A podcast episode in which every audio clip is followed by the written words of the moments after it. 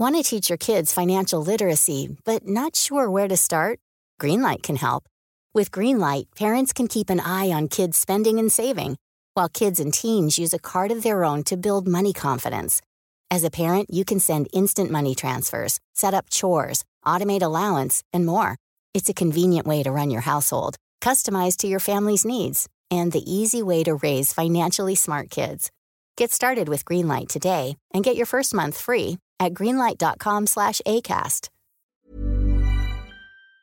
There's never been a better time to find out why BetMGM is the king of sportsbooks. Download the BetMGM app and place a $10 moneyline wager on any NBA playoff game. If either team hits a three-pointer in the game, you'll win $200 in free bets. Just use code Champion200 when you make your first bet. Sign up now and discover BetMGM's daily promotions, boosted odds specials, and more. Download the app or go to betmgm.com and use code Champion200 to win $200 in free bets if either team hits a three in any NBA playoff game. Visit BetMGM.com for terms and conditions. 21 years of age or older to wager. Virginia only. New customer offer. All promotions are subject to qualification and eligibility requirements. Rewards issued as non withdrawable free bets or site credit. Free bets expire seven days from issuance. Please gamble responsibly. Gambling problem? Call 1 888 532 3500. En Denny's estamos abiertos para lo que sea. Por eso hicimos que nuestro desayuno nunca se termine. Así es, sin fin. Por un tiempo limitado disfruta de todos los pancakes, huevos y hash browns que quieras por solo $6.99. En serio, todo el desayuno que quieras comer por solo $6.99. Ahora el desayuno solo acaba cuando tú lo digas. Un yum infinito. Solo en Denny's. El precio y la participación podrían variar. Solo por un tiempo limitado. Hasta agotar existencias. No hay sustituciones. Oferta válida solo en el restaurante. Hola a todos y bienvenidos a una nueva entrevista dentro de la serie de entrevistas que por los que hacemos eh, gracias a la Universidad Francisco Marroquín. Universidad tiene su, tiene su sede en Guatemala, pero que, como ya también os he comentado en numerosas ocasiones, acaba de abrir campus en Madrid, en la calle Arturo Soria 245, y es un campus al que os recomendamos, pues, eh, que recomendamos visitar y que os paséis por ahí, porque mm, desde luego estarán encantados de atenderos, de que veáis las instalaciones, de que mm, eh, os expliquen los diversos eh, programas, eh, tanto de grado como de posgrado, que están disponibles. Y, en definitiva, para que conozcáis la vida universitaria, también afín, en este caso, a, a la promoción de ideas liberales que, mm, que se da en la universidad. Y hoy hemos traído a una persona Oscar eh, Vara, que también ha tenido sus, relaciones eh, académicas con la Universidad Francisco Marroquín, ha estado en Guatemala, ha estado en el campus de Guatemala, que es profesor de la Universidad Autónoma de Madrid y que además es experto en economía y geopolítica. Es profesor de economía, que no lo he dicho, de la Universidad Autónoma, no solo profesor, sino profesor de economía, pero conoce muy bien los entresijos de la geopolítica y aplica un análisis económico a, ellos. Tiene además canal en YouTube que se llama Oscar Vara, igualmente lo podéis encontrar eh, por ahí. Y lo hemos traído, como no, para hablar del tema que prácticamente hoy copa toda la actualidad, que es la invasión total de Ucrania por parte de la Rusia de Putin. Oscar, muchas gracias por, estar en este canal. Gracias a ti por invitarme, Juan Ramón.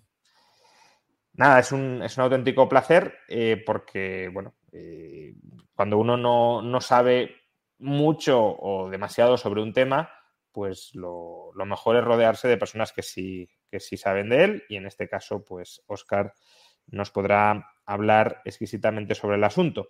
Y lo primero que te quería preguntar, de alguna manera, es cómo hemos llegado hasta aquí, porque, eh, claro, esto no es algo que sucede de la noche a la mañana, no es que ayer Putin se levantara y dijera, vamos a invadir Ucrania, aunque quizá la decisión final la tomará ayer, pero obviamente esto tenía un preparativo detrás eh, de ya no de semanas, sino de meses y quizá incluso de años. ¿Y, por qué? Es decir, ¿qué, pretende Putin invadiendo Ucrania? ¿Cuál es el objetivo? ¿Qué hay detrás de todo esto?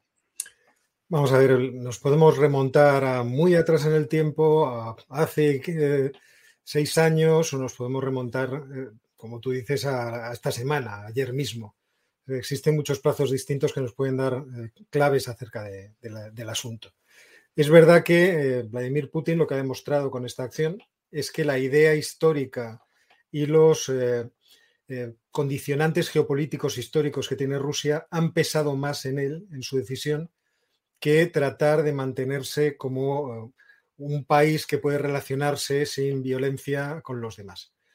Eh, es cierto también que en eso, saltando por encima, por encima de esos condicionantes, han pasado muchas cosas desde el año 1991 y también pasaron muchas cosas desde el año 2004. Entonces, si nos vamos a los condicionantes, la idea geopolítica de Rusia es que Rusia vive en una llanura y esa llanura es indefendible. No tiene accidentes geográficos que puedan evitar que cualquier potencia extranjera pueda atacarles. Y desde los albores del inicio de esa, nación, su plan ha sido invadir todo lo que tenían a su alrededor con el objetivo de alejar eh, todos los peligros. Dentro de esa lógica, la caída del muro de Berlín y el fracaso de la Unión Soviética, ese agotamiento del sistema soviético, no solamente económico, eh, no solamente financiero, sino también se podría decir que espiritual, eh, produce un desmembramiento de un imperio vastísimo, 22 eh, millones de kilómetros cuadrados, que le hace perder los colchones geográficos que lo alejaban de tres zonas fundamentales para, ellos. Por una parte de Asia, eh, podríamos decir por una parte de Persia, pero no era totalmente, es decir, cuando pierde las repúblicas centroasiáticas, se ve ahí posibilitado a, un avance hacia las estepas, hacia esas llanuras que haya al oeste del Yenisei por otras potencias que estuvieran al sur. Pierde parte de los países que estaban en el Cáucaso y que eso sí le amortiguaban claramente respecto de los persas. Y encima pierde eh, la parte occidental de su imperio, todo lo que era la Europa central, que no la tenía invadida, pero la tenía cooptada, la tenía en su mano, y luego lo que era propio de la, de la eh, Unión de Repúblicas Socialistas Soviéticas, que eran eh, Bielorrusia y Ucrania. Ucrania no solamente se paraba respecto a Occidente, sino que además le permitía el acceso al Mar Negro, un mar que durante mucho tiempo fue dominado por el Imperio Otomano. Así que, dadas esas circunstancias, ese derrumbe que sufre la Unión Soviética, eh, Rusia se queda en una situación de extrema debilidad geográfica y los que recuerdan lo que fue la década de 1990 para Rusia, también una debilidad económica y una debilidad institucional brutal. Entonces, eh, todo ese pasado fue lógicamente aprovechado por sus enemigos. Y este es uno de los elementos cercanos en el tiempo que también explican esta, esta situación. Los eh, Estados Unidos y la OTAN y los alemanes, en fin, que habían dado pues, algunas garantías verbales de que no, hombre, no, si se reunifica Alemania no se nos ocurrirá poner allí a la OTAN, ni, pondremos ahí un despliegue de armas, ni nada por el estilo. A mediados de los 90 se lo repensaron. ¿eh? La administración, creo que era Bill Clinton en ese momento, el anterior fue la de George Bush, y estaba ahí James Baker, que era un hombre con bastante sentido común. Pues Clinton y compañía produjeron una, eh, ¿cómo decirlo? Una doctrina distinta. Y esa doctrina es, algún día estos tíos van a despertar y entonces nos encontraremos con que si no avanzamos hacia el este, nos vamos a arrepentir. Además, los países del este que habían sido invadidos por Rusia estaban encantados de que esto pasara. Y además había otra promesa adicional, es que no solamente me defienden, sino que a lo mejor me uno a un club económico FETEN, que es la Unión Europea. Y, ese avance de la, de, la, OTAN hacia el este, obviamente a Rusia no le gustó. Pero Rusia estaba muy débil. Hasta que llegó Vladimir Putin. ¿eh? Vladimir Putin llega en el año 2000 y, eh, lógicamente, al principio su gestión hace, es hacer lo que puede, pero se encuentra con un enorme regalo en forma de crecimiento del precio del petróleo, que hace que sus arcas empiecen a llenarse de dinero, porque al fin y al cabo Rusia es un depósito de lo que quieras. De petróleo, de gas, de níquel, de lo que quieras, de paladio, en fin. Y eso que gran parte de todos esos tesoros son difíciles de sacar porque están ahí debajo del permafrost en Siberia y todavía están por, supongo que explotar. No hablemos de la plataforma continental del Ártico. Y dentro de esas circunstancias, en 2008, se le ocurre una muy mala idea a la OTAN, que es proponer la entrada en la organización de Georgia y Ucrania. Esto ya advierte Putin que es una línea roja que no está dispuesto a consentir. Eh, se produce, en primer lugar, la intervención en Georgia, que es una demostración palpable de que Rusia no estaba dispuesta a que eso ocurriera. Eh, veníamos en Ucrania de la revolución naranja, eh, en la plaza del Maidán, que ya había producido sus efectos, pero se había reconducido en los intereses de Rusia gracias a poner en el poder al presidente Yanukovych, un hombre extremadamente corrupto, un hombre que llega de la pobreza y llega a acumular una fortuna personal de 19 mil millones de dólares. Me gustaría que la gente imaginara cuánto dinero es eso. Y cuando se produce en 2014 su, vamos a decirlo, ambigüedad respecto a si quería entrar en unos acuerdos comerciales con la Unión Europea o unirse aduaneramente a Rusia, cuando está a punto de firmarlo primero, cambia de opinión por presiones de Rusia, también porque Rusia pone pasta encima de la mesa, pone 14.000 mil millones, me parece, o 17.000, que los europeos ni se nos había ocurrido ofrecerle tanta dinero. Creo que eran 2.000 millones de dólares lo que nosotros ofrecíamos. Y en ese momento se produce un alboroto popular, en principio popular, yo creo que eso es algo bastante claro, pero en el que los elementos más extremistas de la sociedad encuentran donde meter cuchara y empieza a haber una cantidad de muertos en aquella plaza y a extenderse un malestar promovido también por elementos nacionalistas que alborotó tremendamente el país. ¿eh? La, solución europea que se ofrece para la sustitución en el poder a Rusia no le gustó. Y los gobiernos que vinieron posteriormente, que eran bastante proeuropeos, tampoco fueron del agrado de Putin. Y así llegamos a estos tiempos, en que Putin encuentra una ventana de oportunidad bastante buena para presionar. Lo que no imaginábamos los demás es que la presión iba a suponer una catástrofe como esta que estamos viendo. Por, mantenernos aún en, las fechas que, estabas mencionando, en el periodo que estabas mencionando, eh, ahora iremos y analizaremos eh, la invasión y si era previsible o no, eh, pero de alguna manera, por tratar de dilucidar culpas o responsabilidades, claro, por un lado, que, la administración Clinton colocara o, fuera moviendo las fronteras de la OTAN y fuera colocando soldados cada vez más cerca de, Rusia y bases, pues hasta cierto punto se, se puede entender como una... Dunkin' Refreshers are the perfect way to get a little more out of your day. With more tropical flavors like new mango pineapple and more ways to get glowing. Available with green tea, coconut milk, or lemonade. You've got what you need to make the most out of every moment, even the ones spent stuck in traffic. what a beautiful day. Sip into all your favorite Dunkin' refreshers like new mango pineapple. America runs on Dunkin'. Price and participation may vary. Limited time offer. Additional charges may apply. Oh, oh, oh, O'Reilly. El sistema de combustible de tu vehículo y mejora el rendimiento de combustible con O'Reilly Auto Parts. Llévate dos botellas de limpiador de inyectores Lucas por solo 10 dólares. Además, recibes puntos dobles o rewards al llevar esta oferta. Realiza tus compras en tu tienda O'Reilly Auto Parts más cercana o visita oreillyauto.com.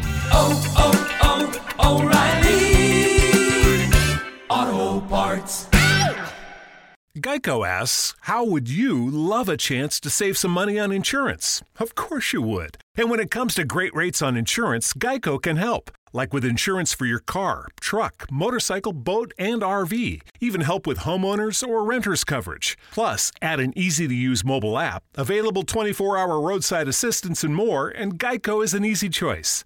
Switch today and see all the ways you could save. It's easy. Simply go to geico.com or contact your local agent today. Vocación o como un riesgo para Rusia. Pero claro, tú mismo también has mencionado que los países del este estaban encantados con esa situación y estaban encantados porque temen que en algún momento Rusia pueda terminar invadiéndoles. Entonces, ¿aquí estamos ante una profecía autocumplida o es más bien una anticipación de lo que iba a suceder con Rusia? ¿Se colocaron las bases porque en algún momento Rusia iba a hacer esto con independencia de si se colocaban o no? ¿O Rusia ha hecho esto porque se colocaron? Porque claro, eh, en un caso la responsabilidad sería más de la OTAN, en el otro la OTAN habría actuado de manera inteligente, con, vista a largo plazo, y la responsabilidad sería entera de Putin en el sentido de, bueno, tengo una vocación imperialista y la voy a intentar ejecutar, haya bases o no haya bases. Es difícil determinarlo. Hay, hay diplomáticos de Estados Unidos que en su momento advirtieron de que no era una buena idea, que lo que había que hacer con Rusia era tratar de atraerla completamente, convertirla en un socio y dejarse de, más historias. Y es verdad que la política, por ejemplo, la, nueva Ostpolitik que impulsó eh, Billy Brandt en el año 1974-75, estaba orientada a eso. En principio, la Unión Soviética era un monstruo enorme, pero si se lo lograba traer comercialmente, a lo mejor con esos lazos comerciales, esa mutua dependencia, podíamos crecer todos juntos. Y esa tentación estuvo en la cabeza de mucha gente y siempre ha estado en la cabeza de los alemanes. Si de alguna forma pudiéramos llegar a un entendimiento y una convivencia con Rusia, eh, nos podríamos aprovechar de sus enormes eh, potencialidades de recursos naturales y nosotros creceríamos enormemente. Pero eso también es olvidar la posición imperial que por su propia dimensión geográfica tiene el país. Igual que los Estados Unidos tienen una dimensión imperial precisamente por ser un continente aislado con capacidad para subsistir, pero que al estar alejado de todo el mundo por océanos necesita poder tener un brazo muy largo en forma de armada o de lo que sea eh, que le permita llegar a todos los lugares del mundo.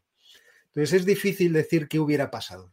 Esa historia contrafactual, vete tú a saber. Es cierto que eh, se podría haber optado por no, pero a lo mejor nos habríamos encontrado en el, tiempo que una Rusia fortalecida volviera a llegar, no te digo hasta el Elba, que es donde estuvo, pero vamos, volver a recuperar la influencia de tal forma que el imperio ruso volviera a estar en nuestra puerta. Claro. Es que la gente se olvida que el, imperio soviético estuvo en nuestra puerta, o sea, llegaba hasta aquí.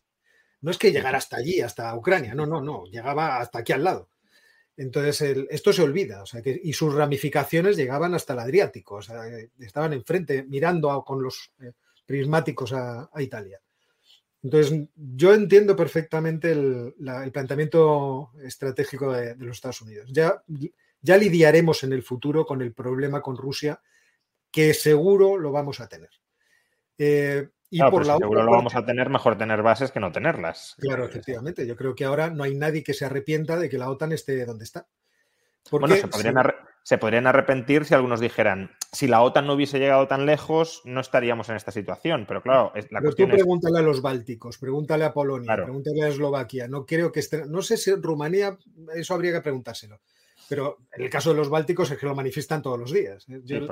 De broma les llamo los chihuahuas bálticos porque el chihuahua es un perro muy fortalecido, muy, muy, valiente, que además se te lanza como si pensara que pesa 200 kilos. Pues los bálticos están claramente en esa opinión. No, no, mire usted, yo he tenido tropas rusas estacionadas hasta el año 95. No me cuente a usted a mí qué es Rusia. O sea, no me lo cuente. O sea, les he vivido en todas las versiones. Entonces, desde ese punto de vista, entiendo que muchos están contentos ahora mismo. Porque lo natural en Rusia sería tener algún tipo de anclaje geográfico que le permitiese dominar un frente en caso de que hubiera un, enfrentamiento militar con Occidente que, le fuera accesible de manejar. Y eso implicaría tener un anclaje en el sur, en eh, los Cárpatos, y en el norte tener el control o una buena eh, parte de control del mar Báltico. Entonces, desde ese punto de vista, tener los eh, países bálticos, si ya, hombre, si podemos tener Polonia, pues estupendo. Si podemos tener Eslovaquia, ya no te digo cuánto, pero poder tener también Rumanía y Moldavia, eso sería perfecto. Y por el sur tiene muchas posibilidades de hacer esto porque Moldavia y rusófonos, eh, Rumanía no es obviamente el, caso, pero Moldavia se podría presentar y esa sería la puerta de entrada a los Balcanes. Entonces, sí, sí. No, no, no, adelante, adelante. Que... No, quiero decir que entonces tiene todo el sentido el haber hecho esa expansión. Igual que tenía todo el sentido el planteamiento que estaba haciendo Putin en términos diplomáticos hasta ayer. ¿Y por qué crees que ha cambiado? Quiero decir, a ti la jugada de Putin de hoy te ha sorprendido mucho. Tú no esperabas que, se produjera esta invasión a gran escala. Yo no creía que iba a ser tan tonto. O sea, si de, quiero decir, él va a conseguir muchos de sus objetivos y quizás es una jugada magistral y maravillosa, pero me parece cara. Y desde el punto de vista de un economista, no me, me chirría, o sea, me parece ineficiente. Él tenía una situación de negociación claramente de fuerza. ¿Y por qué digo esto? Pues porque tenía 200.000 hombres posicionados alrededor de un país diciendo, tengo la intención, y vosotros lo sabéis, de entrar aquí. Y lo puedo hacer. O sea, no hay nada que me va a detener de hacerlo. Luego negociemos. Entonces, la negociación en realidad no se ha producido. Aunque creamos, aunque ahora nos empiecen a, vender que se ha producido, en realidad no se ha producido. O sea, no se han sentado de forma sistemática dos grupos de negociación a decir, a ver, ¿qué es lo que yo quiero? Se han mandado un papel que significaba, yo lo comentaba estas semanas pasadas, que implicaba ríndanse. Ríndanse. La OTAN debe rendirse. Debe rendirse y marcharse. Porque a mí lo que me molesta es que ustedes hayan metido todo ese arco que va desde el mar Báltico hasta el mar Negro en su organización. Quiero, en todo caso, que les, que les desarmen. Y luego quiero que dejemos en un papel por escrito de forma muy clara cuándo la seguridad europea puede verse amenazada porque usted haga un movimiento o lo haga yo. Todo eso era muy razonable discutirlo. Y la forma de conseguirlo estaba muy abierta, porque, quiero decir, podía hacerse de formas distintas al documento que el primer día Putin lanzó. El tratado que había que firmar. Mira, esto es lo que hay que firmar. Sin embargo, el, papel, quiero decir, los, papeles fueron y, volvieron una vez por cada lado. O sea, Putin puso sobre la mesa lo que él quería, le devolvieron una respuesta y él devolvió una respuesta. Nos hemos quedado sin saber qué dirían los Estados Unidos. Los Estados Unidos pretendían reunirse hoy eh, el secretario de Estado Blinken con el ministro de Asuntos Exteriores ruso Lavrov para fijar una fecha para hacer una cumbre. Tenemos que reunirnos Putin y Biden y entonces hacer una cumbre y vamos a ver qué narices negociamos y cómo solucionamos esto. ¿Y por qué digo que es muy caro? Es muy caro porque todo esto va a traer unas consecuencias económicas devastadoras. Si, te parece, no, las voy a comentar, no las voy a comentar, pero quiero decir, esto va a traer unas consecuencias y podía haberse evitado. Es decir, Putin podía eh, haber conseguido, yo no sé si el 100%, pero estoy convencido que el 80% podía haber conseguido de, las cosas que él estaba pidiendo y además haber retenido una posición de eh, socio comercial con la Unión Europea privilegiada. pero en una situación en que los precios de los combustibles son muy caros. Ahí la, pregunta que, me surge es, eh, ¿qué quería sobre el papel Putin? Bueno, eso nos lo puede resumir en función del documento que envió, pero si dices que él podía conseguir lo que ponía en ese papel, más o menos, quizá de otra forma, no exactamente como lo envió, pero eh, el espíritu al menos de lo que pretendía formalmente si lo podía conseguir, y él ha optado por otra vía, ¿cabe la posibilidad de que quiera otras cosas que no hayan manifestado? Y si son esas otras cosas, ¿cuáles son? Vamos a ver, exactamente, es que este es el asunto. Él lo que estaba pidiendo es que la OTAN se retirara o que retirara sus armas. O sea, en principio decía que se retirara, que salían Rumanía, Eslovaquia, eh, todos los países bálticos que salieran de la OTAN. Eso sabía que no lo iba a conseguir. Pero de forma eh, accesoria, también el documento decía, bueno, pues que se retiren todos los sistemas de armas, especialmente los sistemas de misiles Aegis, que son los eh, sistemas de misiles contra misiles que Putin afirma que pueden cargarse con los famosos Tomahawk y por lo tanto pueden ser sistemas ofensivos. Eso se podía conseguir con una negociación de limitación de armamento en Europa, que es algo que los americanos pusieron sobre la mesa. Oye, vamos a hablar de armamento sobre, en Europa. Vamos a hablar también de transparencia respecto de cómo se mueven las tropas en cada una de las zonas. Luego estaba el problema de los problemas, que era el acceso a la OTAN de Ucrania y Georgia. Bueno, Bielorrusia en principio no, porque como está ahí Alexander Lukashenko sentado desde hace 30 años, pues va a ser difícil cambiar. No entonces, estos eran los puntos. el que no entrara Ucrania en la OTAN se podía conseguir con una moratoria. This is Sarah's O'Reilly Auto Parts story. Driving cross country with two young children is ambitious, to say the least. Then our check engine light came on. We pulled into O'Reilly Auto Parts and they tested it. Turned out it was a faulty sensor. They referred us to a great mechanic just down the street, and we were back on the road in no time. Oh, oh, oh, O'Reilly Auto Parts. Que hubiera tenido el plazo que hubiera querido Putin. De hecho, hay un artículo hecho por un ex. Eh, eh, era un asesor de seguridad de los Estados Unidos y un ex ministro, eh, creo que en las Naciones Unidas ruso. Y los dos decían, esto se soluciona poniendo un plazo entre 30 y 50 años. Es una moratoria bastante buena y luego se puede volver a, traer el problema y tal. Bien, pues está, claro que esto era un teatrillo que a, Putin no, le interesaba, porque, como tú dices, le interesaba otra cosa. Y esa otra cosa era el dominio de, Ucrania. Y es aquí donde empieza la pregunta interesante. Si realmente el problema no lo tenía con que la OTAN haya venido tan cerca, Si el problema lo tenía con el dominio de Ucrania, ¿qué riesgo planteaba Ucrania respecto de Rusia? ¿Y qué ventajas le da el dominio de Ucrania respecto de lo otro que estaba pidiendo? Y aquí, obviamente, hay muchas cosas de, las que hablar.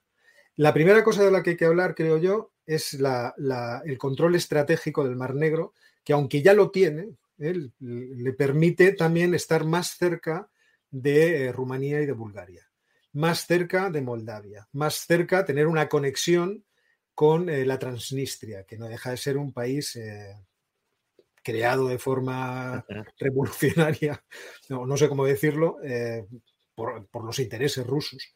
Y por lo tanto estar mucho más próximo de forma material, de forma presencial, a los Balcanes.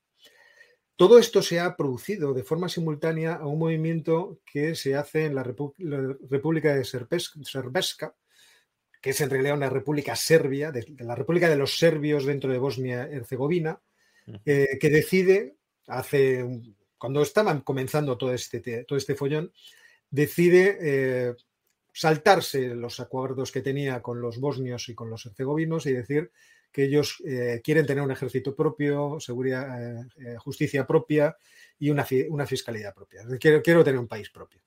Entonces, ahí ya aparece un elemento que une en cierto modo las, las dos jugadas. Y luego hay otra cosa que hemos visto en la represión que se hizo de la oposición bielorrusa después de las elecciones de 2019, en las que Lukashenko sacó un noventa y tantos por ciento porque no podía sacar un 110 y en la que vimos que uno de los peligros tremendos que, tiene Rusia para Putin, ¿eh? para Putin, es que eh, un movimiento democrático prooccidental se instale en sus fronteras y que se produzca o que se instale alrededor de sus fronteras y que produzca un efecto de, contagio. Eh, obviamente Ucrania no estaba totalmente en este camino, porque Ucrania es un lío político y de intereses de oligarcas, en fin, es una cosa bastante miserable en, ese sentido. Pero quería evitar eso, es decir, el, progreso que se estaba produciendo en la opinión pública de eh, un sentimiento cada vez más pro eh, Unión Europea y más contra, contra Rusia, que se veía crecientemente en las encuestas. Yo creo que el componente estratégico de avanzar, de tener cabeza de puente cerca de los Balcanes, y por otra parte, el anular de forma total las eh, habilidades democratizantes de, estos dos países, de Bielorrusia y de Ucrania, yo creo que le han pesado mucho. Vale, pues vamos ahora a, hablar de lo que ya está pasando, es decir, ya, ya, no solo de cuáles sean los objetivos de Putin para hacer lo que ha hecho, em, sino de cómo se pueden desarrollar los acontecimientos a partir de ahora. Primero, tratémoslo desde una perspectiva militar. Eh, lo que estamos viendo es que, por lo que al menos van llegando las noticias, que Rusia está entrando sin ningún tipo de problema en Ucrania y que cada vez está eh, conquistando más y más y más. Eh, ¿Le va a ser tan fácil como aparentemente está sucediendo ahora a Rusia tomar Ucrania? ¿O en algún momento se topará con alguna resistencia Em, que no vendrá aparentemente de ejércitos ni europeos ni estadounidenses, porque ya han dicho que no piensan meter ningún soldado allí, eh, pero, ¿vale? Si no entran soldados y si les damos armas, en algún momento le va a costar al ejército ruso o tú crees que esto va a ser básicamente un paseillo militar, como se suele decir? Sí, era la sensación que teníamos esta mañana. la capacidad que tiene eh, tecnológica y eh, artillera y de todo tipo. Rusia es inmensamente mayor que ese cuento que nos han estado contando que desde 2014 a, hoy el ejército ucraniano, bueno, había mejorado, mire usted, y, pero no se ha visto en combate nunca. O sea, yo no sé lo que es que te caigan encima varios misiles calibre, pero no debe ser, en fin, para la moral de uno debe ser bastante apabullante. y por otra parte, es que lo que han planteado los rusos es una guerra extremadamente rápida con la intención de tomar Kiev lo más rápido posible, tratar de destruir cualquier tipo de posición que puedan encontrar en el camino sin ningún tipo de, cortapisa, con la intención de descabezar el gobierno, que el pobre Zelensky, en fin, ya le veo en la cárcel o, algo peor, eh, y, de esa forma desmoralizar completamente a las tropas ucranianas y poder obtener el control del resto del país. Es por eso que yo creo que en, pocas horas veremos cómo el avance de los rusos es lo que está siendo, ¿eh? bastante imparable.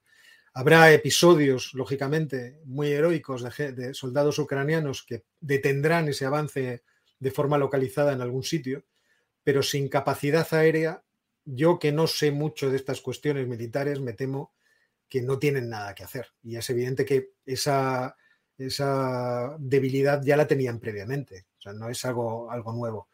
Así que sí, todo además está yendo según el plan. Es decir, uno leía artículos de expertos militares y te explicaban perfectamente por dónde iban a entrar, qué iban a tomar primero, qué iban a tomar segundo, cómo iban a ser las etapas. Quizá lo único que, que fallaron es en esta resolución que ha demostrado el ejército ruso, de aplastar completamente y de forma drástica cualquier atisbo de resistencia, por, por pequeño que fuera.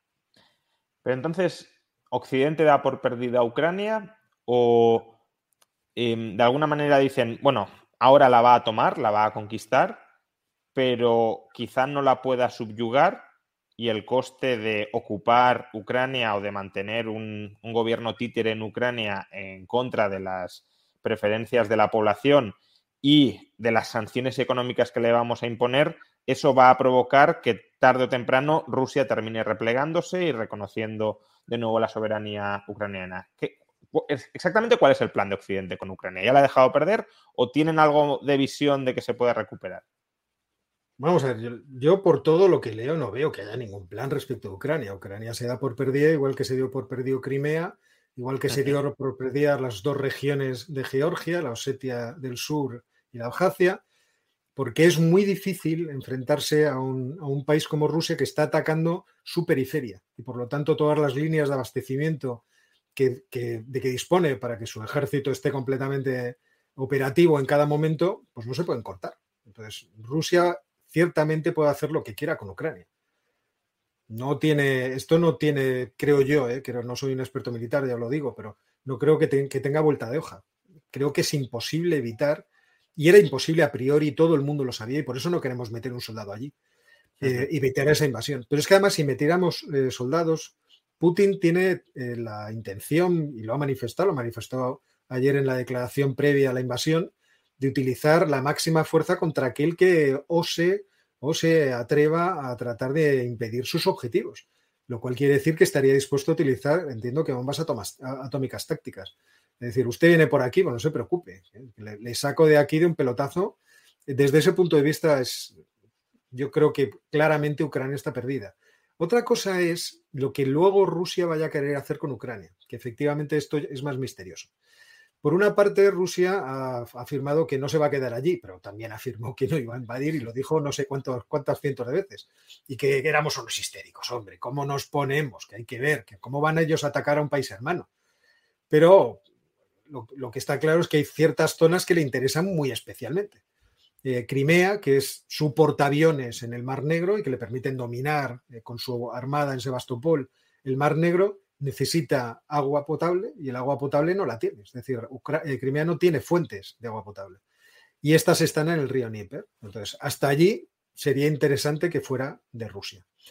Ya tiene a las dos repúblicas independientes de Luhansk y de Donetsk ya completas, antes solamente tenían una tercera parte, ahora ya las tienen completas, o sea, y además van a ser así, eh, independientes en toda su extensión, y sería bueno que estuvieran unidas, igual que Rusia, por tierra hasta el istmo de Perenkov, que es lo que une Ucrania con el continente. Luego ya podemos entender que el eje ese de Mariupol y tal, pues también les gustaría tenerlo. ¿Y por qué no avanzar un poco más por la costa y llegar a Odessa? Odessa es un puerto claramente rusófono de toda la vida, mire usted. Entonces eso nos convendría mucho. Ya, y si ya tenemos la costa, pues ¿por qué no quedarnos la entera? y entonces ya llegamos a la Transnistria, llegamos a Moldavia, llegamos a la puerta de la presidenta de Moldavia, que hace un mes decía que quería entrar en la Unión Europea y que ni, nadie, y sobre todo Rusia, podría influir en su opinión. Que ahora mismo supongo que estará llamando a la puerta de la Unión Europea corriendo y a la de la OTAN diciendo, oigan, que esto ha cambiado repentinamente.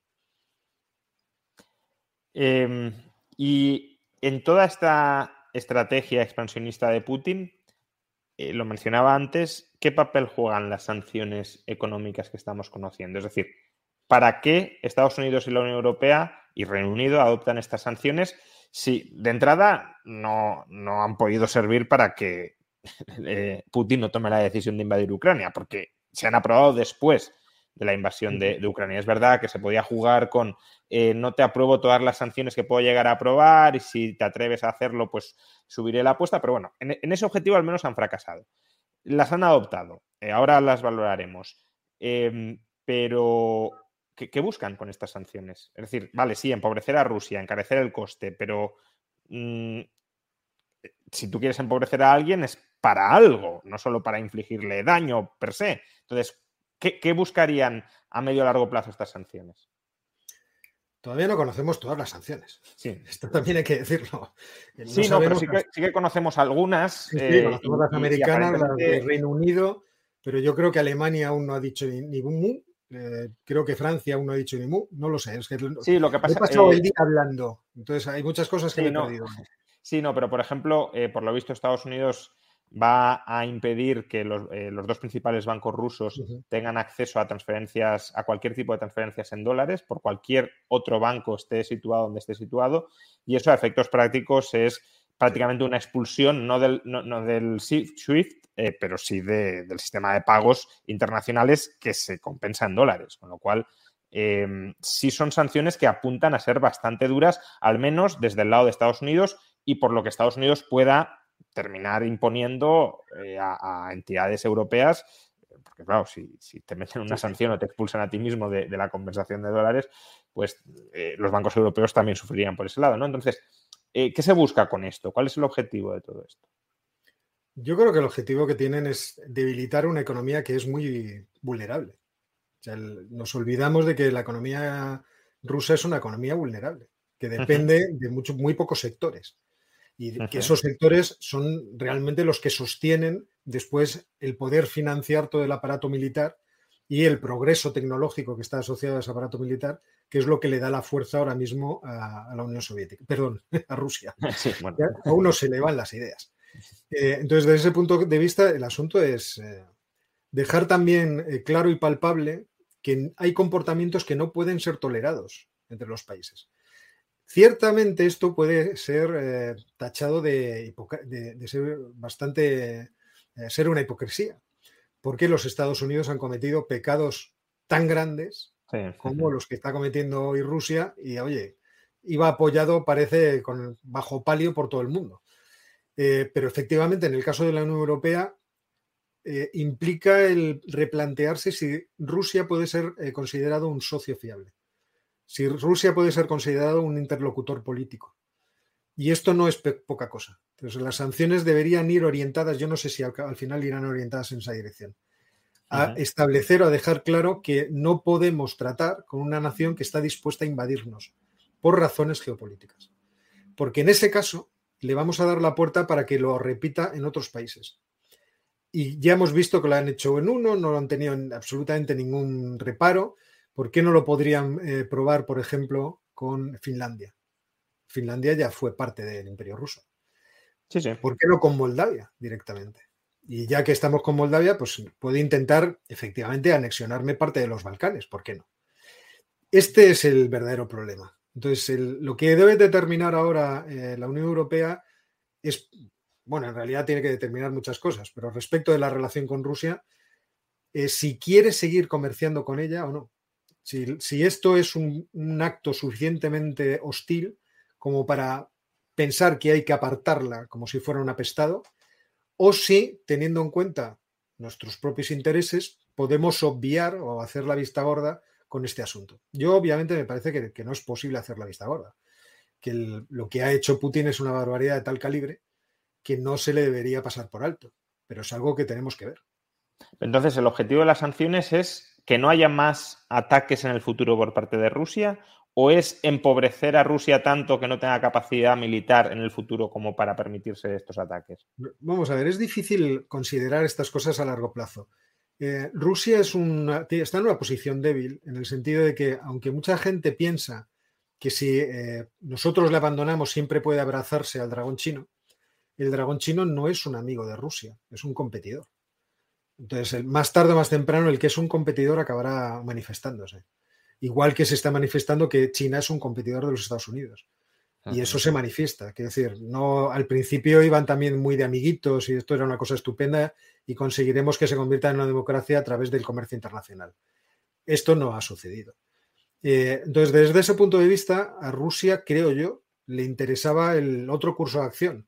Curso de acción que le permitía seguir siendo un aliado de Europa, que le permitía también tener una posición de predominancia en el sentido de que no se podía ignorar eh, cuál era su opinión ni cuáles eran sus intereses, pero ahora ya no está en esa situación. Quiero decir, ahora los europeos tienen que pensarse si la opinión de Rusia les interesa un pepino.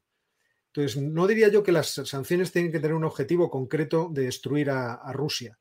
La van a debilitar mucho. Y la, quiero decir, la podrían debilitar mucho y la podrían debilitar mucho a largo plazo.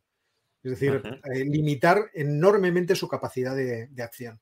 Desde ese punto de vista, se podría pensar que podríamos no desactivar, porque Rusia encontrará mil formas de tratar de escapar de, ese tipo de cepos, pero se podría limitar su, capacidad de acción. Eh, también hay que tener en cuenta que tenemos unos años para hacerlo. Rusia, que vende hidrocarburos y que vende sobre todo gas natural, quiere vendérselo, lógicamente, si no se lo pueden vender a Europa, vendérselo a China. Claro, pero a eso iba. A China no se lo va a vender pronto. Entonces, si quieres, hablamos de este tema. Entonces, en ese sentido, yo creo que ahora el asunto no es tanto decir eh, cómo te voy a hacer daño, o sea, sé que te voy a hacer daño, saber si estamos dispuestos a hacérselo, que yo creo que es ahora mismo la, duda esencial, pero el asunto es que has violado un principio fundamental. Entonces, ¿cómo me puedo fiar de ti? No me fío de ti en nada, ya. Entonces, ¿para qué quiero ser un socio comercial tuyo si cuando dependo de ti lo, puedes volver en contra mía. Sí, no, quiero decir, en gran medida quienes estamos financiando esta invasión de Ucrania somos los europeos, comprándole e, el gas y el petróleo a, Rusia. Em, la cuestión es, si se lo dejamos de comprar, ¿va a encontrar otros compradores em, fuera de Estados Unidos? Bueno, fuera de Estados Unidos no tanto, pero fuera de Europa em, que puedan suministrarle esas divisas que necesita para seguir desarrollándose o no, porque si es así, cabe la posibilidad de, que los únicos que salgamos realmente perjudicados de las sanciones, eh, digo de las sanciones que tienen que ver con embargos de importaciones energéticas, porque hay otras que, nos afectarían menos a nosotros y más a ellos, eh, podríamos ser nosotros. A medio plazo, está claro que Rusia tiene un problema, pero a medio plazo. claro. Ahora mismo sabemos que vende gas a China a través de un gasoducto eh, en una cantidad, me parece que eran 38 mil millones de metros cúbicos al año. Y tienen el proyecto que firmaron el otro día del, gasoducto eh, Poder de Siberia 2, que China además pidió que atravesara, atravesara Mongolia, fuera a través de Ulan Bator.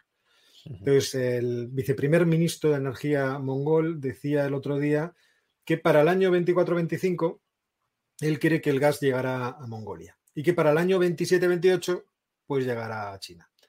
Eso quiere decir que existe un plazo todavía bastante prolongado para que llegue allí. Pero la capacidad que tiene este segundo eh, gasoducto es, me parece, de 50.000 millones de metros cúbicos. Solo el Nord Stream 2 iba a abastecer de bastante más a Alemania, de tal forma que para el año 2023 creo que en total le iba a vender Rusia 200.000 millones de metros cúbicos al año. Es decir, todavía le queda bastante para vender, ¿eh? para poder igualar el, asunto. Eh, el asunto, claro, es el retroceso.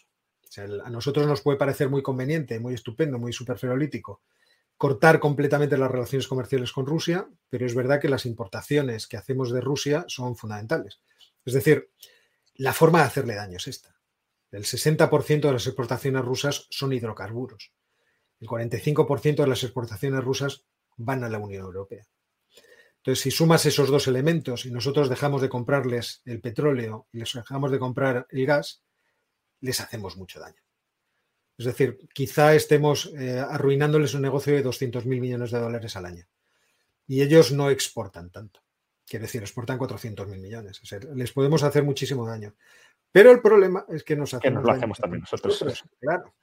Entonces, el, problema es dónde encontramos fuentes alternativas de todo lo que necesitamos en términos energéticos. Bueno, si me permites, Oscar, un matiz a esto, porque cuando hablamos de nosotros, claro, aquí hay una alianza atlántica, pero nos lo hacemos los europeos. Y, eso explica bastante las divisiones de parecer entre Estados Unidos y, la Unión Europea. Hombre, no sé cómo, está el asunto ahora, pero me imagino que un inversor extranjero ve el problema alemán y ve el problema español y dice, bueno, los españoles tienen grandes posibilidades de abastecerse de gas de cualquier parte del mundo gracias a sus eh, regasificadoras. Encima tienen un gasoducto que les viene de Argelia y los alemanes, ¿qué tienen?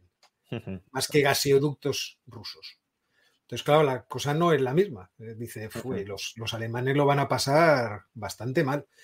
Teniendo en cuenta además que Europa nunca, y este es un elemento que también va, a surgir durante las semanas que vienen con gran intensidad, como Alemania, eh, Europa no ha tenido desde el año 2001, cuando fracasó, creo que de 2001 fue la agenda de Lisboa, ya no me acuerdo cuándo fue la, la votación de la Constitución Europea, pero cuando fracasa. 2004 2005. 2005. Cuando fracasa el proyecto de Constitución Europea, se deja de hablar de eh, un proyecto europeo único.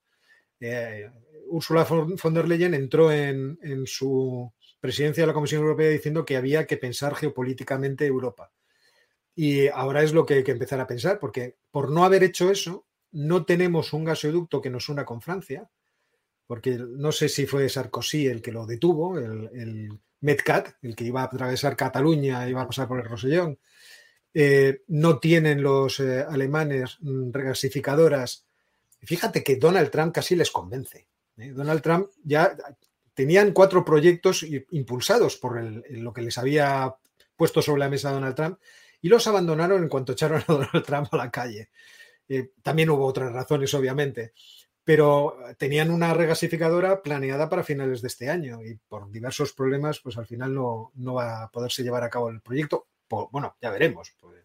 Eh, la política energética de cerrar centrales nucleares, pues añade también mucho interés al asunto.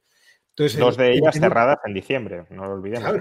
cosas, pues ya están reabriéndolas a toda pastilla. No sé cómo se vuelve a arrancar un, hay que ponerle un poco de leña. Pero costoso. Posible, pero costoso, claro. Pero más costoso va a ser todo lo demás. Lo que pasa es que va a ser muy costoso todo, porque ahora las infraestructuras están destinadas a proveer de gas natural a los hogares. Y eso, obviamente, no se puede improvisar de la noche a la mañana. Eh, por lo tanto, es cierto que el, el, problema es gordo. Yo creo que desde el punto de vista europeo tenemos que volvernos a mirar hacia adentro y decir, de forma eh, individual parece que nos estamos convirtiendo en eh, algo muy frágil, algo muy vulnerable en este mundo. Eh, ¿Qué tal si empezamos a probar a, tener algunas políticas que sean más concertadas? Con todos los problemas que obviamente esto implica desde todo punto de vista. Pero es algo que se va a empezar a discutir claramente. ¿Y qué papel juega aquí? Las importaciones de gas licuado desde Estados Unidos, porque el, precio del gas se disparó en Europa a mediados de diciembre, se, ubicó a niveles mucho más altos de los que está ahora y empezaron las, importaciones de gas licuado y eso contribuyó a moderar el precio. De alguna manera estamos asistiendo a una especie de sustitución de proveedores, es decir, em, el gas que vamos a dejar de comprar a Rusia se lo vamos a empezar a comprar hasta cierto punto a Estados Unidos, claro, mucho más caro de lo que se lo comprábamos a, Rusia. Y eso también es un interés económico que de alguna manera está contaminando estas negociaciones y, esta, y esta situación bélica? Esa es una hipótesis que había estado en la mesa durante todo este tiempo. ¿Hasta qué punto no le interesaba a los Estados Unidos que, que ocurriera eso? Many of us have those stubborn pounds that seem impossible to lose, no matter how good we eat or how hard we work out. My solution is PlushCare. PlushCare is a leading telehealth provider with doctors who are there for you day and night to partner with you in your weight loss journey. They can prescribe FDA-approved weight loss medications like Wagovi and Zepbound for those who qualify. Plus, they accept most insurance plans. To get started, visit plushcare.com slash weight loss. That's plushcare.com slash weight loss. Hiring for your small business? If you're not looking for professionals on LinkedIn, you're looking in the wrong place. That's like looking for your car keys in a fish tank. LinkedIn helps you hire professionals you can't find anywhere else, even those who aren't actively searching for a new job but might be open to the perfect role. In a given month, over 70% of LinkedIn users don't even visit other leading job sites. So start looking in the right place. With LinkedIn, you can hire professionals like a professional. Post your free job on linkedin.com slash spoken today. Want to teach your kids financial literacy, but not sure where to start? Greenlight can help. With Greenlight, parents can keep an eye on kids' spending and saving, while kids and teens use a card of their own to build money confidence. As a parent, you can send instant money transfers, set up chores, automate allowance, and more. It's a convenient way to run your household, customized to your family's needs, and the easy way to raise financially smart kids. Get started with Greenlight today and get your first month free at greenlight.com/acast. Claro. Y no se puede. decir, sobre todo también para resucitar un sector del fracking estadounidense que no estaba atravesando sus mejores momentos, ¿no? Y que Sí, pero ahora mismo el mayor exportador, pero vamos, ha sacado una delantera a todos los demás, son los Estados Unidos. Los Estados Unidos ya tienen siete plantas, de siete terminales eh, con las que carga el, el gas licuado y pues me parece que el- no sé si multiplicaba por cinco las exportaciones del segundo. O sea, está, además están produciendo a mansalva. O sea, el- había un artículo, en- no sé si era en Bloomberg, hace una semana, que con mucha gracia decía el reportero que están aprovechando hasta la última molécula de gas.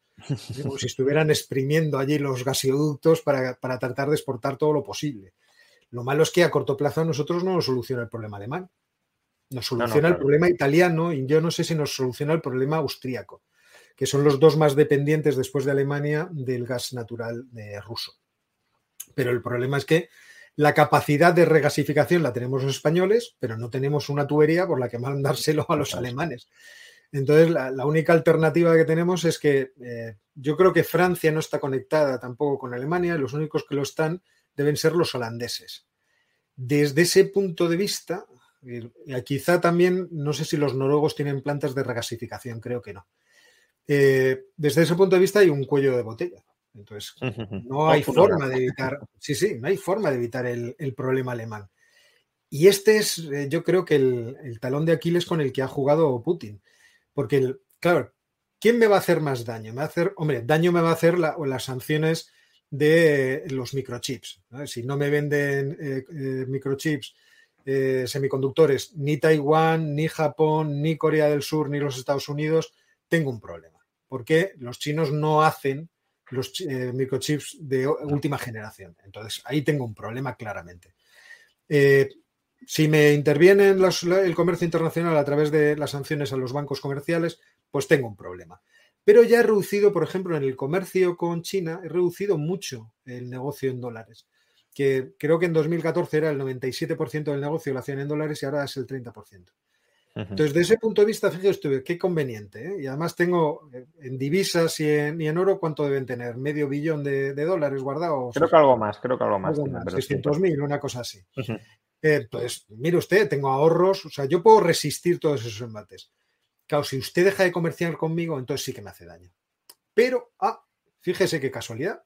Es que es verdad aquello que decía Donald Trump en el, no sé, me acuerdo, es el World Economic Forum, una cosa de estas, en un eh, discurso en, Alemania, les decía a los alemanes, ustedes están rehenes de, pues resulta que Donald tenía razón, están ustedes rehenes. Y es lo que se ha demostrado y lo que se está demostrando. ¿Cómo se va a solucionar ese problema?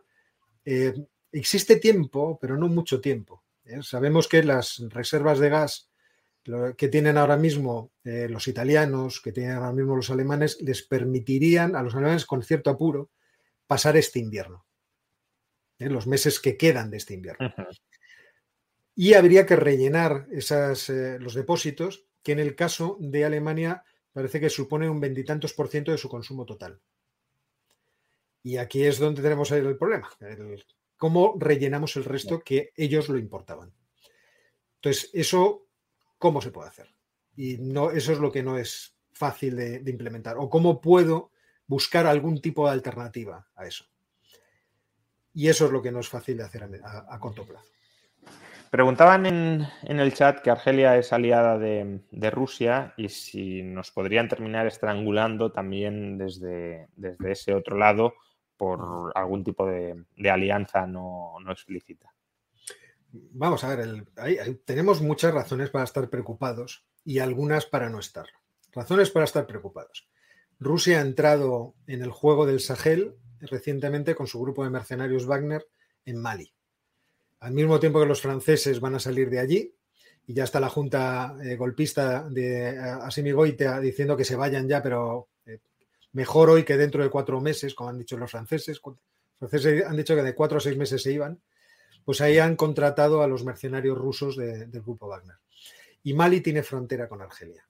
Y Argelia es un país tradicionalmente de la esfera rusa. Lo fue de la esfera soviética y ahora es de la esfera rusa. Desde ese punto de vista, efectivamente, tenemos razones para preocuparnos. El cierre del primer gasoducto, el que pasaba a través de, Marruecos, ya fue bastante duro porque era el gasoducto que traía más gas. Es el que tenía más capacidad de transporte. O sea que eso fue una pata en los dientes interesante. Eh, el problema que se plantea ahora es que Argelia está en una crisis económica formidable. Yo no creo que los eh, rusos les fueran a untar con tanto dinero como necesitan y desde luego no con tanto dinero como el que pueden conseguir con un precio del gas disparado. Entonces, vamos a ver, o sea, yo ahí creo que el dinero será más prevalecerá, ¿no? prevalecerá respecto del otro. Entonces no me preocuparía del todo. Hay que estar preocupados, pero yo confío en eso, en el interés económico. En que no nos terminen de hacer una pinza por ambos lados. Exactamente. Em, bien, ¿Y qué puede suceder con, Europa desde un punto de vista económico? Vale, nos, las sanciones van a, van a ser duras para la economía rusa, le van a hacer daño, eh, las que vamos conociendo sin duda va a ser así. Veremos cuánto tiempo duran, que esa es otra cuestión. Eh, cuanto más tiempo duren, más, más la estrangularán. Eh, aunque también tendrán más capacidad para readaptarse y para buscar vías alternativas, pero a Europa nos va a dañar y no nos va a dañar solo desde un punto de vista energético. Entonces, desde, desde las coordenadas macroeconómicas tradicionales, eh, ¿qué, vamos a empezar a ver? ¿Cómo lo vamos a empezar a sentir en nuestro día a día? Eh, este enfrentamiento no militar, pero sí este enfrentamiento económico con Rusia. Bueno, primero inflación a saco paco, que diría aquel. O sea, la inflación. Es decir, que, la inflación no va a ser transitoria, ha llegado para quedarse. Bueno, ya sabíamos tú y yo que no era transitoria. a mí me sorprendía mucho cuando escuchabas a Jerome Powell, es transitorio. no sé, o sea, es transitoria ahora respecto de lo que va a venir después. O sea, porque lo que va a venir después va a ser más, más peor. A mí me, tenía todo muy sorprendido. Pero yo entiendo el O sea, porque aquí hay, hay dos visiones, ¿no? Una que tenemos inflación porque se ha recalentado la economía, eh, y por tanto es una subida de precios eh, por, fricción de los cuellos de botella. Y si, esa fuera la causa única o principal de la inflación, eh, pues hombre, vamos a tener un, no sé si un estancamiento, pero sí un retroceso de la capacidad de crecimiento de Europa y por ahí pues se podría compensar parte de esa inflación. Pero claro, la otra explicación es, bueno, esa misma podemos tener un recalentamiento económico global y por tanto, por mucho que Europa se ralentice, no, no va a reducir significativamente los precios, pero también puede haber una inflación monetaria, una inflación por huida de la moneda. Y, esa inflación, eh, sobre todo si el Banco Central Europeo ahora no parecía que iba a subir tipos de interés para intentar frenar la cosa, si ahora no lo sube por el debilitamiento de Europa, eh, pues se puede incluso acelerar, efectivamente, como decías. Es decir, ¿Podemos ir hacia el temido escenario de la estanflación? ¿Esa es una posibilidad? Vamos a ver, yo siempre he pensado que era una posibilidad por lo siguiente. O sea, estoy de acuerdo contigo en que el, origen del crecimiento de los precios fueron los cuellos de botella, es decir, toda la pandemia y la ruptura de las eh, cadenas de suministro produjeron una contracción de la capacidad productiva, eh, contracción que además no parece resolverse del todo. No existe el impulso suficiente por esas razones para, volver a recuperar el potencial de producción que teníamos antes de la pandemia. Eh, es verdad que la reducción de la demanda durante la pandemia eh, hizo invisible ese problema, pero cuando la demanda volvió fue cuando empezamos a tener inflación. el paso volvió dopada por planes de estímulo. vamos, y, vamos, a ver, y dopada por planes de estímulo que no estaban eh, gastados o no se habían puesto sobre la mesa de forma completa. O sea, el, miedo que teníamos muchos a una inflación duradera precisamente era por esto. ¿Cuándo se aprobarán los planes de gasto de los Estados Unidos? ¿Cuándo se aprobarán los planes de gasto de la Unión Europea? ¿Y cuándo se empezarán a ejecutar? Todos esos proyectos se iban a desarrollar a lo largo de este año 2022. Entonces, veíamos el año 2022 con cierta desconfianza. teniendo en cuenta además que no había una intención rápida de reducir los estímulos monetarios. Entonces, todo se sumaba. todos sabemos que cuando el estímulo monetario no afluye a los bolsillos de los consumidores, parece que no hay inflación. ¿eh? Es cierto que va eh, provocando aumentos de precios y desastres por otros sitios, pero hay un momento que cuando aterriza en la economía real, bueno, no, diría en la economía real, en la economía diaria, entonces la inflación efectivamente empieza a cambiar muchas cosas porque además se nos mete en la cabeza, se desanclan, como decimos los economistas, las expectativas mm. de inflación y aquello ya es un desbarate total. Eh, pero es que de esa situación no hemos salido. O sea, de esa situación estamos. Entonces, efectivamente, yo estoy de acuerdo contigo que todo este problema económico con Rusia va a demorar eh, la reducción, el incremento de los tipos de interés. vamos a ver cuánto, porque yo entiendo que van a tener una posición bastante difícil en los bancos centrales. Pero por una parte la inflación va a ir disparándose, principalmente por el incremento del precio de los productos energéticos, que se va enseguida a filtrar al precio de, la electricidad, pero también por otra parte por el incremento de los, de los productos alimenticios. No hay que olvidar que del Mar Negro sale trigo a mansalva y el 30% de las importaciones de trigo de la Unión Europea. Entonces, ahí vamos a tener un problema seguro también por esa vía. Entonces, los precios van a subir. Eh, además, vamos a tener otras dificultades. O sea, yo no sé hasta qué extremo se cortarán relaciones eh, comerciales con, Rusia, pero de Rusia nos vienen cantidad de, commodities, cantidad de materias primas. Eh, desde ese punto de vista también tenemos un problema. Y si los rusos empiezan a buscar otros proveedores de maquinaria y de tecnología, pues también vamos a tener otro problema por esa parte. Es decir, ganar clientes es muy difícil, perderlos es muy rápido. Desde todos esos puntos de vista estamos ante una situación económica que no es nada prometedora. también esto eh, es lo que me hace temer que los países europeos no se tomen suficientemente en serio el problema ruso y le den aire. Es decir, vayamos a, una, como decir, una política de apaciguamiento como se hizo con Alemania en su momento. Oiga, no, vamos a ver, esto lo podemos arreglar, no, no, no ha sido para tanto, fíjese. Lo que pasa es que si las sanciones se mantienen en pie, por mucho apaciguamiento que haya, esa, ese bloqueo de relaciones en, muchos productos se, va a mantener, con lo cual si hay apaciguamiento será retirando las sanciones, que hasta cierto punto es una bajada de pantalones pública. Claro, es que por eso está, es verdad que Europa tiene que pensarse mucho cómo quiere que sea su futuro. Pues desde ese punto de vista, haría falta un poco de valor para enfrentarse a este problema de, Rusia, porque si no, este problema nos volverá permanentemente. Es cierto también que vamos a ver cuál será la reacción de Rusia. Rusia siempre ha jugado, y Putin especialmente, la carta del victimismo. Es algo que le encanta. Estos siempre me están dañando, me ningunean, una... pero yo, yo me voy a levantar. Y lo último que ha dicho es, bueno, eh, no nos saquen ustedes del comercio internacional. ¿eh? Porque entonces a lo mejor nos tenemos que ir o más.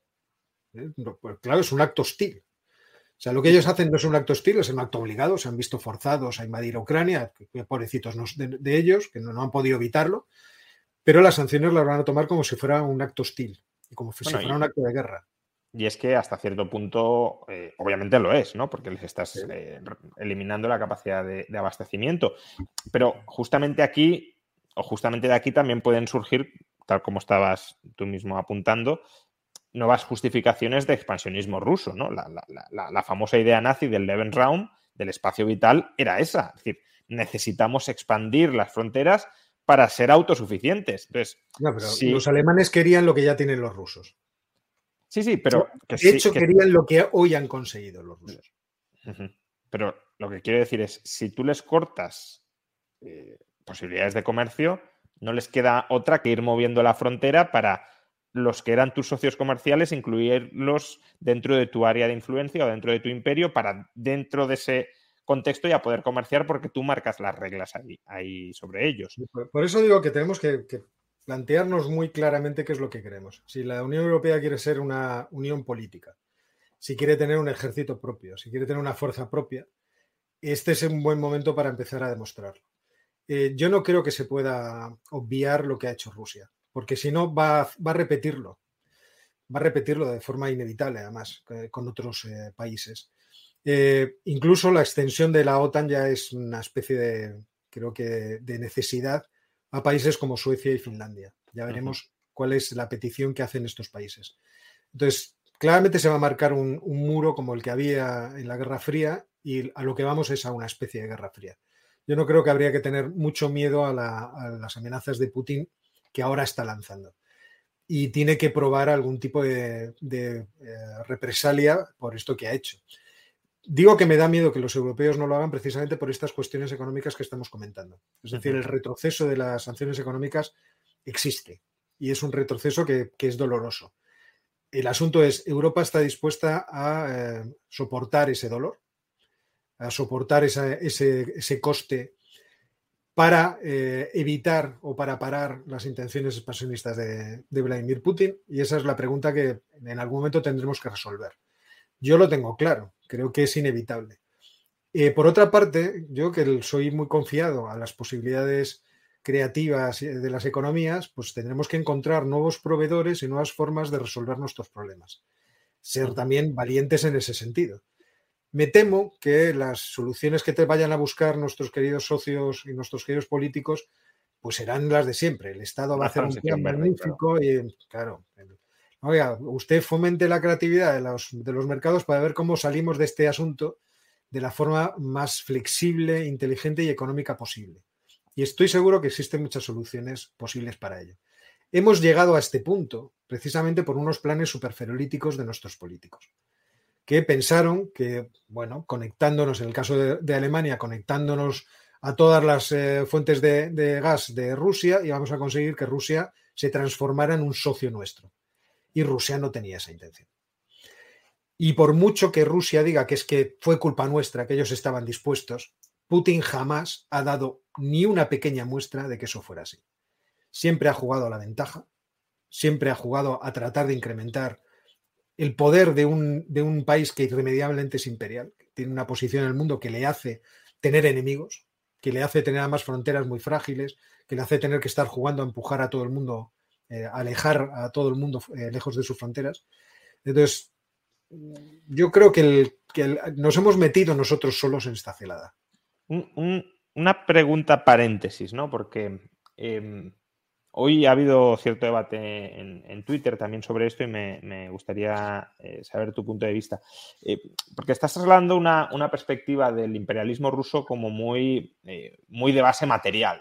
Es decir, las condiciones materiales de Rusia son estas y esas condiciones materiales determinan su conciencia y su conciencia es su conciencia imperialista.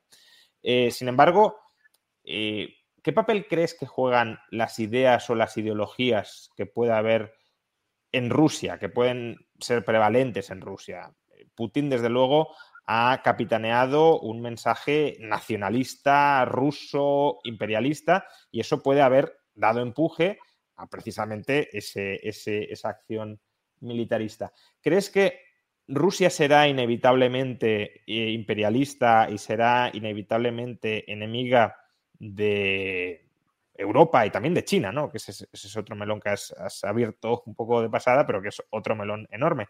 Eh, ¿O crees que si hay una reforma o hay una penetración de otro tipo de, ideas, de valores, de ideologías en Rusia, la convivencia sería posible? Lo digo porque también en Europa hemos tenido enemigos tradicionales eh, que parecían inevitables, como Francia, Alemania, Reino Unido, y hoy esa tensión militar que también hasta cierto punto es consustancial en Europa, no se aprecia. No digo que no pueda volver en el futuro, pero al menos está, desde luego, muy desactivada. ¿Crees que se puede llegar a desactivar ideológicamente a Rusia o que, o que no? O que eh, la, ideología nacionalista, imperialista. Plantémoslo de esta forma. Plantémoslo de esta forma. Imaginemos que mañana eh, trasladamos a toda la población rusa a los Estados Unidos y al revés. Y plantamos en los Estados Unidos tal cual, ¿eh? La misma población, con el mismo sistema político, con los mismos políticos, exactamente lo mismo. ¿Creemos que los Estados Unidos eh, renunciarían localizados en Rusia a su política, que claramente también es imperialista? Sí, sí, sí. Yo no lo creo. No lo creo. ¿Y por qué? Porque comprenderían el problema de Rusia en lo que es. Nosotros tenemos un país de 17 millones de kilómetros cuadrados que no tiene salidas a mares cálidos, que las salidas por mar están eh, siempre encerradas eh, por países que tradicionalmente han sido hostiles a nosotros y que tienen sus propios intereses, de tal forma que en algunos momentos podrían tener la tentación de ahogarnos económicamente, cerrando, por ejemplo, los estrechos turcos o los estrechos daneses. O sea, nosotros tenemos un problema.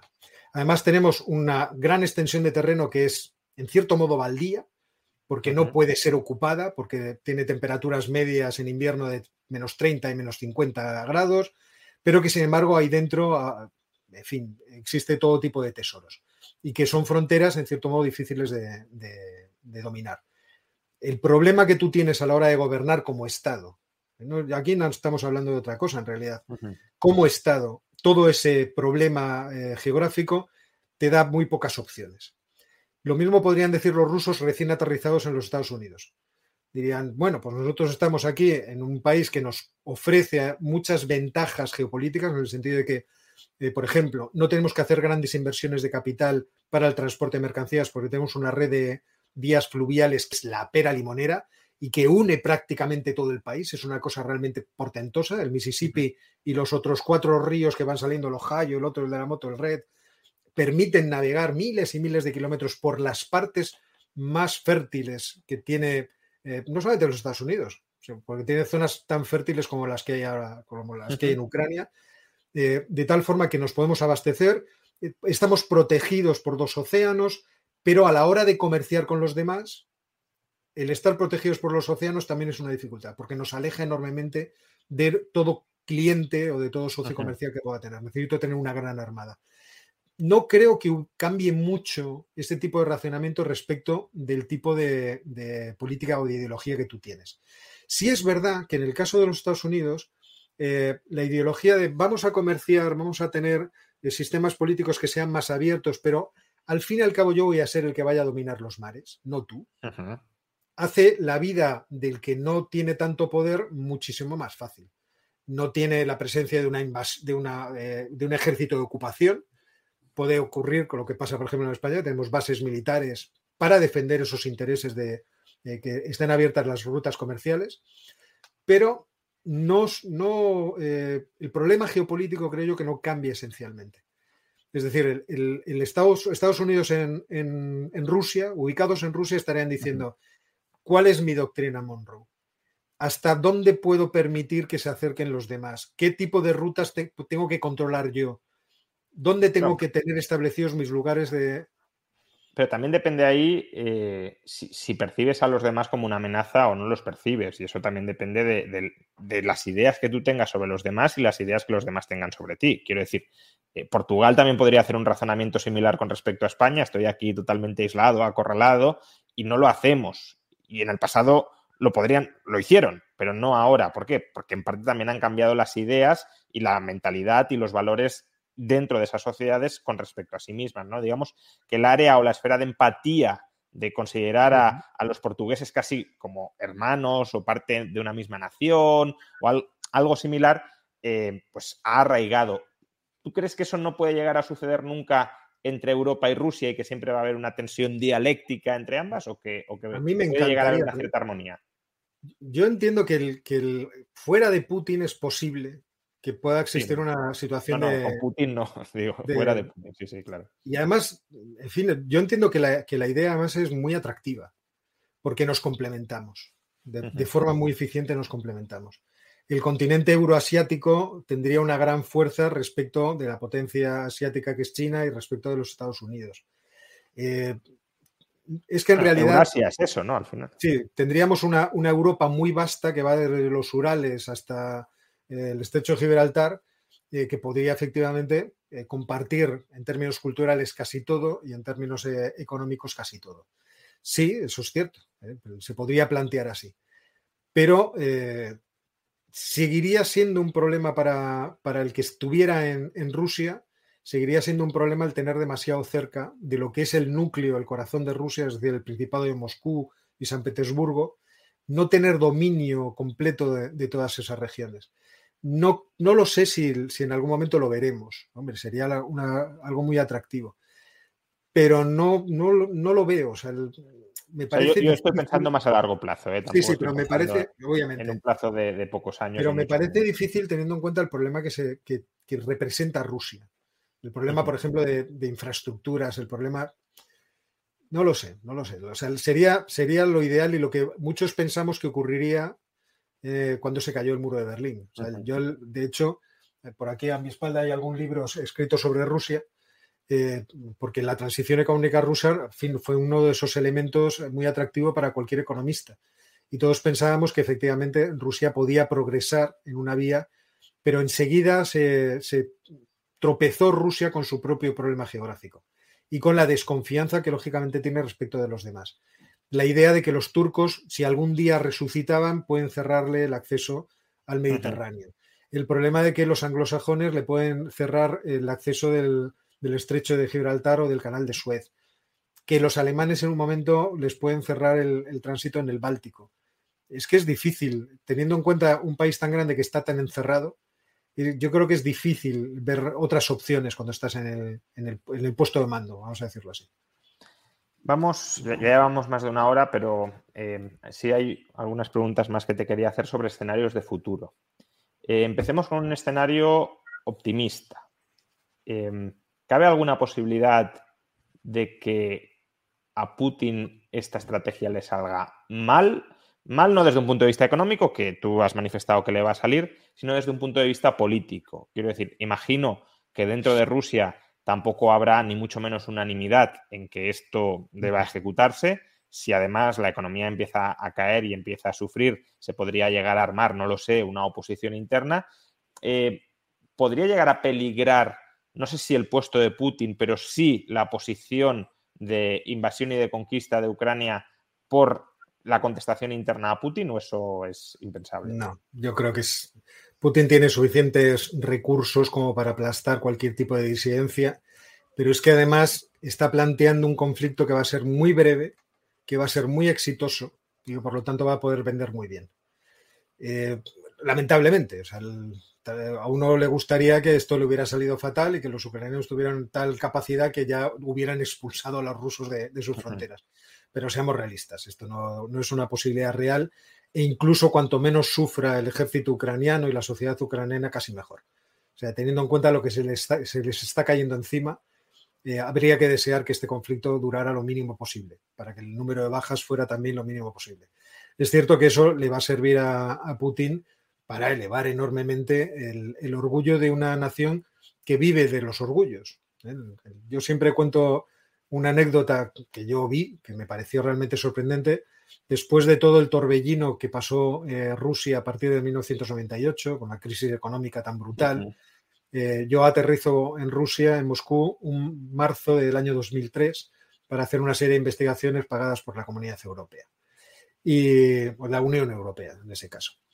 Y eh, en una de esas eh, visitas, que iba además con un discípulo de Jesús Huerta de Soto, ruso, Antón Afanasiev, que era traductor de poesía del siglo de oro español, pues eh, Antón nos llevó de paseo por Moscú y nos metió en una librería. Y en la librería, en una esquina, había una sección de pósters, la típica sección que todos hemos visto alguna vez en un supermercado, pero esta tenía algo de especial, es que había una subsección solo dedicada a Putin de pósters de tamaño natural con Putin haciendo todo tipo de actividades, estando en su despacho, con su familia, disparando, una cosa realmente eh, como si uno llega y encuentra ahí, no sé, la colección de, Mariano Rajoy y de Pedro Sánchez.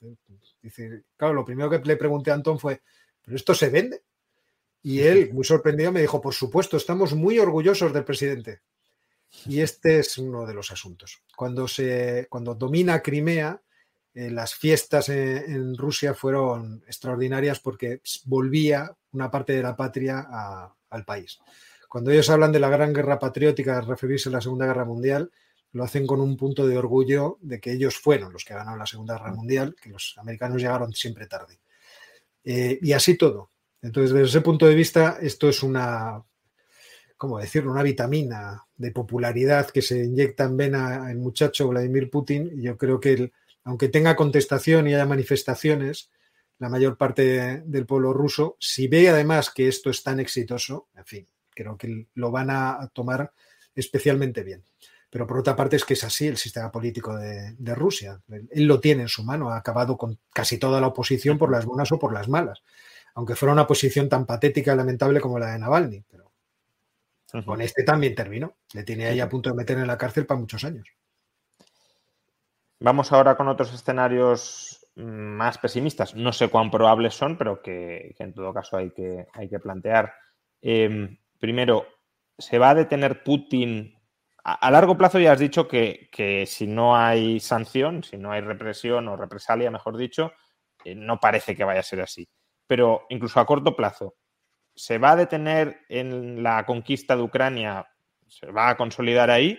¿O ya que ha entrado en Ucrania podría plantearse eh, objetivos mayores? Hoy me comentaban, no es una noticia que yo haya leído directamente, pero me comentaban que el presidente de Azerbaiyán había pedido garantías de que Rusia no les iba a invadir. Creo que es algo realmente. Si esto es real, si, si es. Ya he dicho que digo que no, lo he leído yo, pero si es cierto, eh, me parece que además es muy inteligente desde el punto de vista del presidente de Azerbaiyán. ¿Por qué? Porque lo siguiente que necesitaría controlar realmente Putin sería eh, el Cáucaso al otro lado de las montañas. Tiene ahí dos, plazas, pero qué bonito le sería a él dominar completamente Georgia, dominar Azerbaiyán y, oye, ya de paso a lo mejor quedarse Armenia. Entonces, no, yo no es una cosa que descarte, porque además el Cáucaso nos queda tan atrás mano que ahí sí que no moveríamos un dedo. Nos daría exactamente igual. Haga usted lo que le dé la gana ahí. Una cosa muy distinta sería si pusiera tropas en la frontera de Finlandia. En ese caso, diríamos, no, es que los fineses nos quedan muy simpáticos, tienen el sistema educativo mejor del mundo, mire usted. Entonces ya nos pondríamos todo lo posible para que eso no, pasara. Eh, creo que de este lado, lo que quiero decir es que de este lado de Europa creo que no pasará. Creo que la, OTAN eh, o los países que pertenecen a la OTAN en, en Europa del Este están contentísimos, contentísimos ahora mismo de saber que los Estados Unidos van a poner sus armas nucleares detrás de ellos y por lo tanto, desde ese punto de vista, creo que Rusia nos aventurará a ir más lejos que el dominio de Ucrania, que es mucho, que es una pieza, se está cobrando una pieza para muchos años, que es muy importante para la concepción geopolítica que tiene o estratégica que tiene eh, Vladimir Putin. Lo que pueda pasar en el Cáucaso creo que es algo que tendríamos que estar atentos.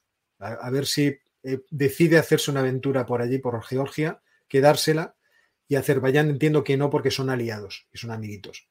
Pero georgianos lo son y los georgianos ya han coqueteado varias veces con la idea de entrar en la OTAN. Eh, lo has mencionado, otro escenario mucho más agravado, claro. Riesgo de uso de eh, armas atómicas, lo podemos llegar a ver. Si no, si no nos metemos ahí, no nos vamos a meter, porque sabemos lo que nos conviene. ¿Por qué decimos que no va a poner un soldado nadie en, en Ucrania. Lo sabemos porque además los rusos no es por nada, o sea, tienen unos misiles hipersónicos que al parecer funcionan. ¿Eh? Los Estados Unidos no. Los Estados Unidos están tratando de que les funcionen y lo previsto es que para 2023, una cosa así, les funcionen. Pero antes no. O sea, fíjate que todo esto nos ha pillado con pasos cambiados a pesar de que muchos países habían visto que había que modernizarse. Estados Unidos han cometido muchos errores en esa modernización que se han traducido de forma paradójica en que están, se han quedado atrás en ciertas cosas, pero los eh, ingleses y, los franceses ya manifestaron el año pasado o el anterior su intención de mejorar sus capacidades militares. De hecho, Francia tiene la intención de tener un ejército operativo de, 25.000 hombres para poderlo eh, lanzar a una guerra de verdad. Una guerra como la que está planteando Vladimir Putin. ¿Por qué? Porque se ve, se ve lo que ha hecho Putin y sobre todo eh, me parece que se llamaba el, aquel ministro de Defensa que, al que le encargó la modernización de, seguro que no era el nombre, pero bueno, si le parecería, eh, al que le encargó la modernización del ejército. Eh, hemos vuelto a un, escenario de realismo geopolítico drástico y no nos va a quedar más remedio que intentar ponernos al ritmo. Ahora, tirar bombas atómicas, no, por Dios. O sea, no por Dios en el sentido de que no nos vamos a arriesgar a que nos las tiren. Y Putin, quiero decir, a nosotros no nos interesa y a Putin tampoco. Lo digo porque. Putin, te puede tirar una de pocos megatones, una bomba de esas que llaman tácticas, ¿no? Claro, lo que pasa es que si, las usa, previsiblemente nosotros las usaríamos en represalia, con lo cual. No, no, vamos, quiero decir, o sea, en el caso de que alguien pusiera pies en, Ucrania ahora mismo, él podría utilizar una bomba atómica de, bajo, de baja potencia. Yo no soy, ya he dicho que no soy un experto en estas cosas de defensa. de tal forma que no se arriesgara una, a una réplica. Eh, en una guerra eh, nuclear a gran escala, al parecer, lo que tiene especial importancia es lo que se llama la capacidad de segundo ataque. Es decir, que tú tengas la posibilidad de lanzar otra oleada para devastar al enemigo que te ha lanzado la primera.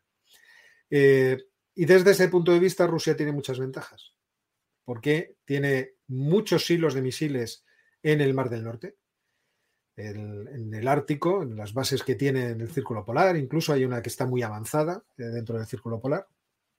Y por otra parte tiene los eh, misiles eh, hipersónicos, no solamente los misiles de crucero que pueden lanzarse en avión o en, o en un barco, sino los planeadores, estos que tú lanzas un cohete a la estratosfera y el bicho va planeando, además esquivando a todo el mundo y puede recorrer grandísimas distancias en muy poco tiempo. Es decir, si uno de estos cohetes avanza a Mach 5, recorre 1700 metros por segundo, que en 5 minutos representan pues, más o menos 500 kilómetros. Entonces, lo interesante ahora sería que los Estados Unidos hicieran con un arma eh, como esa para eh, tratar de bloquear la posibilidad de que Rusia en algún momento lo utilice. Entonces, ahora mismo. Contra, Euro, contra Europa, sobre contra todo. quien sea, claro, contra ellos. sí, pero el, el, riesgo mayor es que arrase Europa, entiendo. Sí, sí, sí, o sea, el riesgo mayor es que si tú tiras un misil de esos, como no sabes lo que trae, te obliga a responder. Entonces, evidentemente, Putin no los va a usar, porque esa incertidumbre que se crea de no saber qué ojiva lleva el, el, el, artefacto puede obligar a una respuesta por parte del contrario de lanzártelo todo. Pero eso, fíjate que es una, sigue siendo una gran ventaja, porque bloquea la posibilidad de que el enemigo vaya a hacer cualquier cosa. Desde ese punto de vista, yo descarto completamente que nadie vaya a meterse en el camino, a entrometerse en el camino de Putin. De igual forma que eh, Putin no se entrometería en el camino de los Estados Unidos respecto de los países que ya son de la OTAN. A eso me refería cuando te preguntaba, hombre, no, no nos interesa a nosotros eh, iniciarlo, pero tampoco a Putin. Es decir, No, ¿hasta no. qué punto podemos esperar que Putin ataque a países de la OTAN? No, no, no, no, no, en absoluto. De hecho, Biden es lo primero que ha dicho hoy, me parece. en Sí, por eso, por eso. La comparecencia de hace un rato. Artículo 5. Ujú. Sí, de nosotros estamos detrás de nuestros aliados y además ellos tienen bombas atómicas en el terreno. Es decir, tienen Sí, el ministro de. Francia hace unos momentos también ha dicho que Rusia no debería olvidar que la OTAN también es una potencia atómica, ¿no? Entonces claro, se están enseñando los dientes claramente. El Reino Unido y Francia tienen artefactos nucleares y, y pueden lanzarlos. Y en Alemania existen artefactos nucleares. Con lo cual, es evidente que los rusos tampoco tienen ningún interés en meterse en este follón. Aquí lo que ha quedado demostrado es la capacidad que tiene Rusia de invadir un país cuando quiera, con una terrible capacidad, de hacerse con todo el territorio porque le interesaba. Y la capacidad también narrativa de contarnos cuentos y de hacer todo tipo de maniobras para convencer a muchísima gente, incluso dentro de nuestros países, de que invadir un país es algo inevitable. Que, en fin, el pobre Putin no se le dejó otra opción que machacar a un ejército y a una población porque, oiga, es que le habíamos puesto contra, entre la espada y la pared. De estas dos cuestiones también son, son eh, relevantes en, en todo este problema. Pero entonces descartas lo que hemos oído durante bueno, el día de hoy de que Putin haya enloquecido completamente y que por tanto sea del todo imprevisible. Hay determinadas fronteras que no va a cruzar. Mira, a mí me hubiera. Yo, yo me he equivocado en esto. Yo soy el que ha defendido desde el día uno que no habría invasión. Entonces, evidentemente, yo me he equivocado en esto, porque pensaba, sinceramente, pensando con, con un poco de frialdad, que Putin podía conseguir todos los objetivos que estaba pidiendo, o muchos, de forma pacífica. Eh, el coste-beneficio, eso es una cosa que obviamente también todos dijimos en su momento. El cálculo que él tenía en la cabeza de cuánto le costaba y qué ganaba es lo que nosotros no podíamos saber. Entonces, lo que ha ganado obviamente le ha merecido muchísimo la pena, porque se ha lanzado a la aventura. Lo que no sabemos es si tiene otros objetivos que, en los cuales Claro. podría repetir la cosa porque le merecería la pena. Lo que sí sabemos es que en ese caso habría que optar por la peor opción. Porque el- podría, esto, quiero decir, la- el- ese expansionismo podría llegar hasta las puertas de cualquiera. Y ahí es donde ha- habría que parar. No, no podemos estar en políticas de apaciguamiento eternamente. Eso también se vio en la Segunda Guerra Mundial. Tú puedes apaciguar con el bueno de, de Hitler cuando entran los sudetes, cuando se queda toda Checoslovaquia, pero ya cuando entra en Polonia dice, espérate un momento, o sea, este tipo realmente está en, el camino de atacarlo todo. Más tarde o más temprano se girará por nosotros. Y es, es cierto que Europa tiene la capacidad de pararle, de pararle en ese caso. En el caso de Ucrania está bastante difícil pararle. Y último escenario problemático del que también se ha hablado mucho y, no sé qué verosimilitud eh, le ves a esa posibilidad. Eh, invasión de Taiwán por parte de China coincidiendo con, la de Ucrania. Yo es que siempre he pensado que en el problema de Taiwán, China eh, cuenta con la ventaja del tiempo y del el incremento de relaciones cada vez más tupidas con la isla. Es cierto que la isla pues le parece que le gusta su régimen democrático, le gustaría no perderlo, y tiene el ejemplo de Hong Kong. Y ya ve qué es lo que le va a ocurrir inmediatamente. Pero por otra parte, en términos económicos, cada vez hay unos lazos más estrechos entre la isla y el continente. Cada vez hay más viajes de taiwaneses al continente, cada vez hay más estudiantes que estudian en el continente. Eh, yo apuesto más por la, la, teoría de la gota malaya, de que poco a poco las dos, los, dos países van a estar mucho más interconectados y habrá un momento que a Taiwán le parezca también interesante llegar a algún tipo de entendimiento, eh, de algún tipo de pacto con, la China continental. Eh, China es aparentemente más delicada en el trato de, esta, de estas cuestiones que, Rusia, en el sentido de que efectivamente no quieren romper esos lazos sentimentales con, con Taiwán. Entonces, yo no creo que haya una, relación, pero vete tú a saber lo que hay también dentro de la cabeza del presidente Xi. Yo no lo descartaría, no descartaría nada a estas alturas, pero no descartaría nada, porque después de lo que hemos visto. Pero es cierto que China parece tener un comportamiento muy distinto en este tipo de, situaciones. De hecho, eh, no creo que esto que está pasando en Ucrania le agrade especialmente. Eh, yo creo que hubiera preferido una solución diplomática que no rompa los mercados, que no altere las situaciones económicas, que, mantenga las cosas más o menos como están y que las cosas vayan progresando. No creo que le satisfaga este tipo de brutalidad que está empleando Putin. Pero tampoco se ha manifestado públicamente. Pero tampoco puede hacerlo. Yo creo que es que tampoco puede hacerlo. O sea, eh, han dicho de forma que es que también, como estos mensajes diplomáticos son crípticos, eh, hay que respetar la soberanía, pero la culpa es de los Estados Unidos. Entonces, con esto ya lo he dicho todo, porque le echa la culpa a todo el mundo. Claro, claro, sí, sí, sí.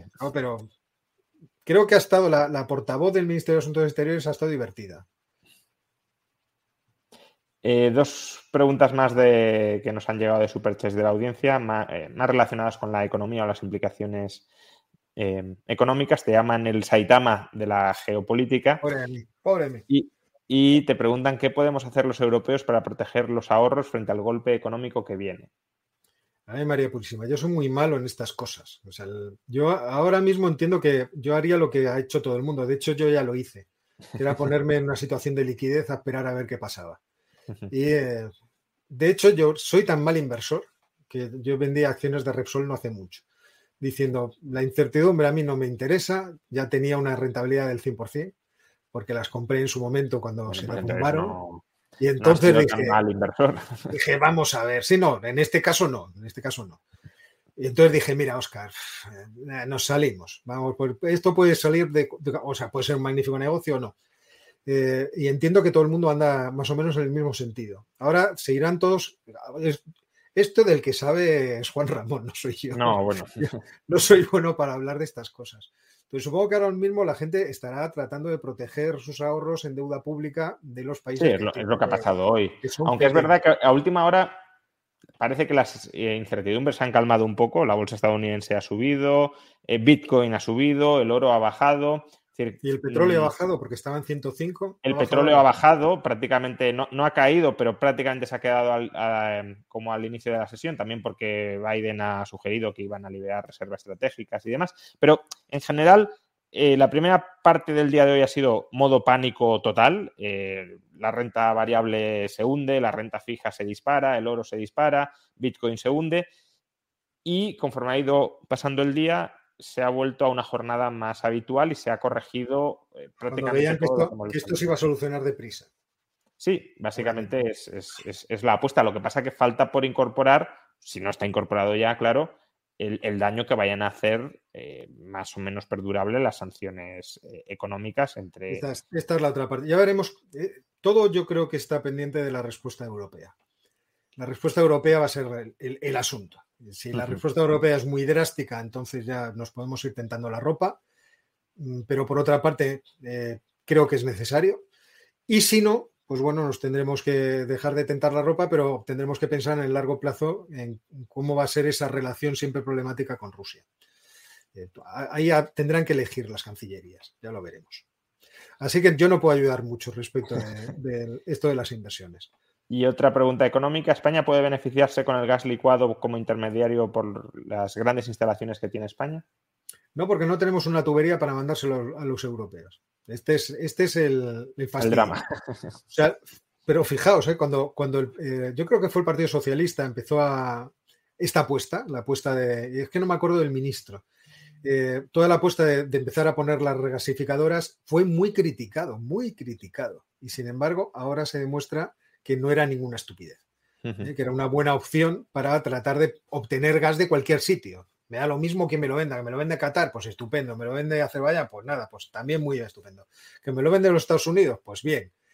Pero lo malo es que los franceses, que siempre nos han tenido una gran simpatía y no han querido conectarse con nosotros para nada, vieron en el gasoducto que se pretendía sacar por España hacia el norte un problema para la venta de su electricidad nuclear. Y, ah, ya estamos en el asunto. Y este es un problema que solamente se puede resolver en una instancia superior. Así que bueno, pues lo sentimos por los alemanes, pero no somos de ayuda.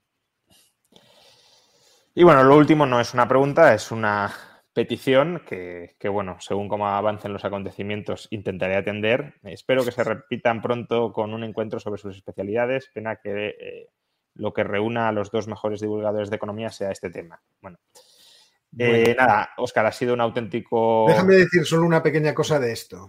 cuando nos si, nos reunimos alguna vez para hablar de cosas de economía, entonces se verá que Juan Ramón me supera mucho, a pesar de que yo estuve en su tesis doctoral eh, examinándole. Pero ya, vamos, ha corrido a una velocidad que es muy Ha llovido mucho, sí, sí. Eh, bueno, Oscar, ha sido un auténtico placer. yo he aprendido muchísimo, creo que toda la audiencia también. Em, hemos disfrutado mucho de la charla porque, o de la entrevista, entrevista charla, porque no solo has aportado mucha información y mucho conocimiento, sino que lo has contado todo de una manera eh, muy amena y muy, y muy agradable. Eh, con lo cual, pues eh, solo, solo recomendaros que visitéis y os suscribáis al canal de Oscar Vara en, en YouTube, donde suele tratar estos temas. Em, y lo dicho, recojo el guante de la audiencia y, bueno, a lo mejor te vuelvo a llamar en no mucho tiempo para, tratar otros, otros temas o estos mismos, pero actualizando los acontecimientos que, vayan surgiendo. Sabes que siempre estoy a disposición. Y además, muy encantado de, verte y de poder haber hablado contigo esta noche. Me lo he pasado muy bien. Y en fin, da gusto ver encima el, enorme éxito que estás teniendo en esta red social no, pero es así, o sea, hay que, hay que reconocerlo. Bueno, hoy, he seguido tu carrera desde que te vi una vez eh, con unas pizzas en la mano en el Juan de Mariana. Eh, causa un, cierto, un puntito de orgullo el, ver la carrera que estás haciendo.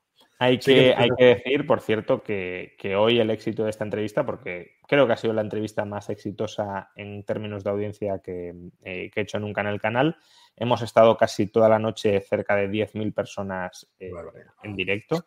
Y, por tanto, la entrevista de hoy, el, hecho diferencial ha sido tú.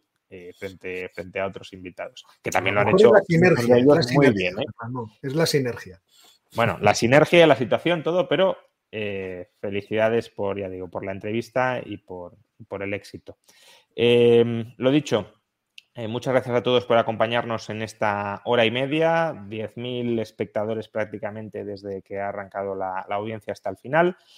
Eh, y muchas gracias a la Universidad Francisco Marroquín por acoger estas charlas en, este canal de YouTube.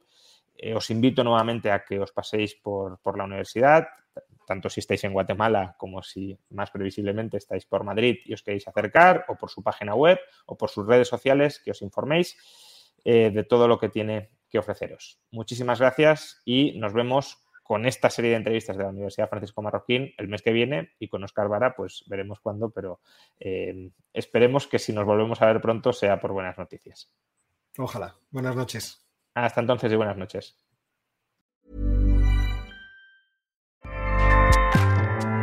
ACAST powers the world's best podcasts. Here's a show that we recommend. Are you a reality TV junkie? Do you ever think, dang, I wish I had someone to talk to about all the trash TV that I watch? Well, look no further, garbage lover, because Reality Gaze is a podcast for you. Hello, I'm Maddie. And I'm Poodle, and we're the Reality Gaze. We talk about all your favorite unscripted shows like The Golden Bachelor, Love is Blind, and TLC's big, messy behemoth, 90 Day Fiancé. And if you're driving to work, folding laundry, or just pretending to listen to your husband talk about sports, just put on the pod, and you've instantly got two gay besties spilling all the tea and reading these people for filth. So come at us, y'all. Find Reality Gaze wherever you listen to podcasts.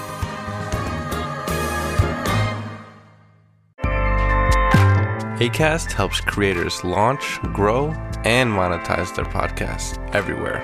ACAST.com.